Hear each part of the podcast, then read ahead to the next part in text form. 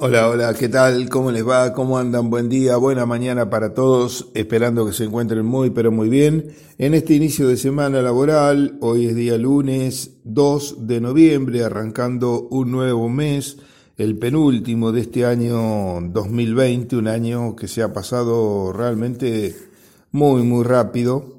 Una mañana brillante, cielo despejado, como la que hemos tenido en estos últimos días 11 grados 3 décimas a esta hora de la mañana, 1012 hectopascales la presión, 90 el porcentual de la humedad, el tiempo, el pronóstico está indicando buen tiempo para lo que resta de la jornada, con una máxima, máxima que eh, eh, rondaría, quise decir, eso sí, rondaría los 25 grados centígrados. Eh, las condiciones se van a mantener eh, de esta manera. martes eh, también el miércoles, jueves puede haber algo más de nubosidad, pero algunas lluvias que estaban pronosticadas para esas dos jornadas ya no figuran. Figuran más bien por ahí un tiempo más con nubes y eh, luego mejora nuevamente el tiempo, tendiendo a tener una semana también, eh, resto de la semana con, buen, con buena condición, similar a la que estamos teniendo en el día de hoy. Cielo despejado, temperaturas en torno a los 24-25 grados de máxima. Buen tiempo. Eh, excelente para lo que es la, mm, digamos, el avance del ciclo del cultivo de trigo y de cebada. Em, precisamente eh, estos cultivos eh, requieren en esta última etapa de, si bien falta, ¿no? entramos en un mes que es importante, noviembre, em, faltan unos, para los trigos sembrados muy temprano, yo diría unos 15, 20 días eh, mínimo de tiempo como el que tenemos, días soleados, este, que la planta pueda trabajar fuertemente, eh, temperaturas no muy bajas ni tampoco muy altas. Unas temperaturas bajas en esta época son importantes porque pueden, en principio la planta disminuye su tasa fotosintética, su tasa de trabajo, este, y si son muy bajas, bueno, pueden ocasionar daños importantes. Eh, recordemos también que no todos los trigos están en el mismo estado, sí, después es cierto que tienden a emparejarse bastante, pero em, bueno, en, este, en esta etapa em, todos los procesos también eh, de aquellos que vienen más demorados se aceleran. Eh, los más adelantados son trigos que están ya con un grano eh, formado en un cuarto, eh, tomando las espigas más desarrolladas, un cuarto a un poco más. falta, por supuesto, todo el, llenado. Y este, este, el tiempo así agradable, temperaturas agradables como las que tenemos, son las ideales para llenar llenar durante bastante tiempo. Eh, recién comenzamos, por supuesto. Eh, acá normalmente se establece una disyuntiva, no, no en el momento actual, sino yo diría hacia fines de noviembre, principios de diciembre, y acá empezamos a conjugar una serie de factores, una disyuntiva entre eh, dos cosas que el productor quiere pero que van en sentido contrario. Cuando el tiempo es bueno, muy bueno para el trigo, en la última etapa del ciclo, eh, se dan normalmente días eh, con no mucha temperatura. Eh, o sea, días, no estoy hablando de frío, estoy hablando con días, no esos días abrasadores, de viento norte, este, un clima que acelera notablemente todas las etapas y eso hace de que el llenado se vaya cortando, que el trigo no tenga posibilidad eh, de mm, llenar algunos eh, miligramos más por grano. Y eso representa en un lote una mayor cantidad de kilos por hectárea. Entonces, eh, la disyuntiva que yo hablaba del productor es que por un lado le gustaría sacar más kilos de trigo. Pero por otro lado, ya quisiera sembrar la soja de segunda, porque por supuesto que a medida que se demora la fecha de siembra de soja de segunda, también se resiente su rendimiento. Entonces es algo contrapuesto. Em, los años que el proceso de maduración del trigo son extremadamente rápido, acelerado, es un año en general donde el peso de mil granos es muy bajo. Son granos más chiquitos, más chupados, y ahí sí se puede sembrar a lo mejor, si es que hay humedad, soja de segunda temprano.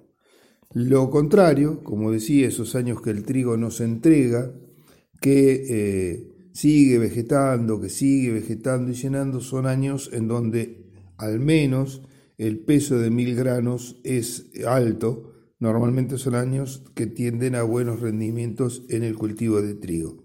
Y la soja de segunda se va demorando en su eh, siembra.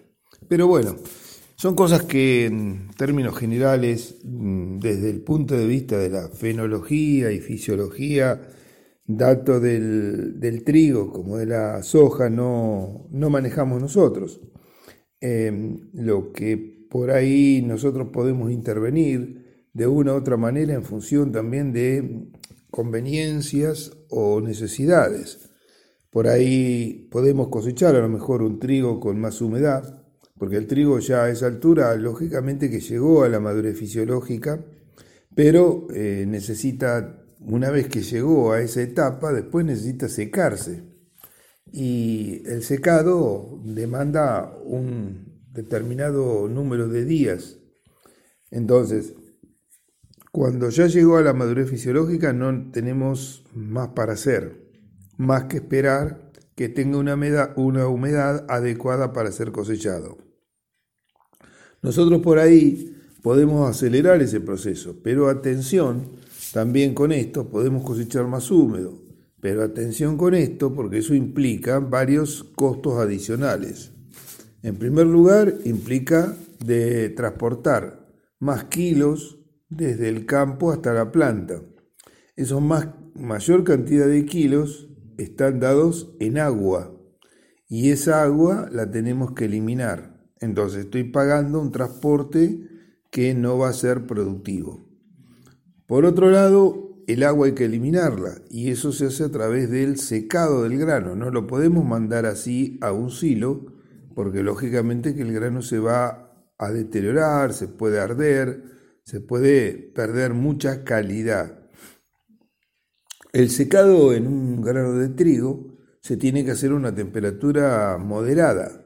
¿Por qué? Porque de lo contrario generamos trastornos importantes dentro de las características típicas de sus constituyentes, sacándole calidad, fundamentalmente calidad al producto final que se vaya a obtener con ese grano. Entonces es un problema, digamos, que tiene varias aristas y depende del lado que se lo mire eh, cuál es la decisión que uno debería tomar. Eh, muchas veces uno tiene que tomar una decisión que a lo mejor no es la que más quisiera tomar, pero lamentablemente la tiene que tomar por distintos motivos. En otras, por ahí puede tener oportunidad de esperar un poco más y eh, llegar a decisiones más adecuadas con lo conocido, con lo que sabemos de cómo es el comportamiento de este tipo de cultivos y de los productos con los cuales eh, normalmente obtenemos. Bueno, em, hablando ya de lo que vendrá a futuro, si Dios quiere, hoy por hoy, em, como hemos dicho en programas anteriores, hay que em, mirar los trigos. Hablamos un poquito en el próximo programa de algo que ya comentamos, pero con algún detalle más. Buscamos una pausa y enseguida abrimos un poquito más esta tranquera aquí en Forti, Forti 40 FM junto al INTA. Bien, gracias Gabriel. Continuamos. Eh, y un tema que les comenté que, que hablábamos un poquito ahora en este último bloque está mm, referido eh, bueno, a los controles esta es una época de mucha actividad dentro del, campo. Realmente hay eh, múltiples tareas que hay que realizar, todo se acelera, como ocurre normalmente hacia fin de año, todo, todo, todo se acelera, se aceleran los días, eh, los días son más largos, pero con mucha, con mucha actividad. Eh, se arranca normalmente muy temprano y se termina muy tarde. Son días largos. y bueno, estamos con, con, todo lo que es la siembra de soja soja de primera, eh, algunos lotes con algún problema de agua, de encharcamiento en, las partes bajas. Eh, las últimas lluvias fue realmente muy, eh, generó en muchos casos bastantes complicaciones. No, no pasa lo mismo en los campos altos, ¿no? Los campos bien altos, al contrario, fueron muy beneficiosas porque pudieron absorber eh, y bueno, almacenar, ¿no? Almacenar agua para el futuro. Pero aquellos campos que presentan eh, relieves, eh, en, en, algunos, casos pronunciados, bueno, el agua saturó el suelo y sobre todo la última lluvia que fue con más intensidad hizo que el agua corriese. Esto trae también factores negativos, porque en primer lugar el agua no es almacenada eh, donde está cayendo, entonces eh, se deriva hacia las partes más bajas. Eh, esas partes colectan no solamente lo que llueve en el bajo, sino lo que está lloviendo aguas más arriba, dentro del lote. Entonces, ahí si llovieron 40 en todo, digamos, en la superficie, es muy probable que en esos sectores se multiplique por dos o por tres la cantidad de agua recibida. Eso lleva a que el mismo se, inunde y quede inutilizado. Si estaba sembrado, bueno, lamentablemente se perdió. Y si no estaba sembrado, no se puede sembrar. Entonces hay que por ahí muchas veces esperar eh, que, se, que seque, que ore, en otras veces se siembra y se deja esa parte sin sembrar. Este, o sea, bueno, son como hablábamos en el primer bloque, decisiones que hay que tomar, que no siempre eh, son fáciles y que no siempre uno toma la decisión correcta porque juega con cartas que no conoce, eh, como son el tiempo, qué es lo que va a venir después.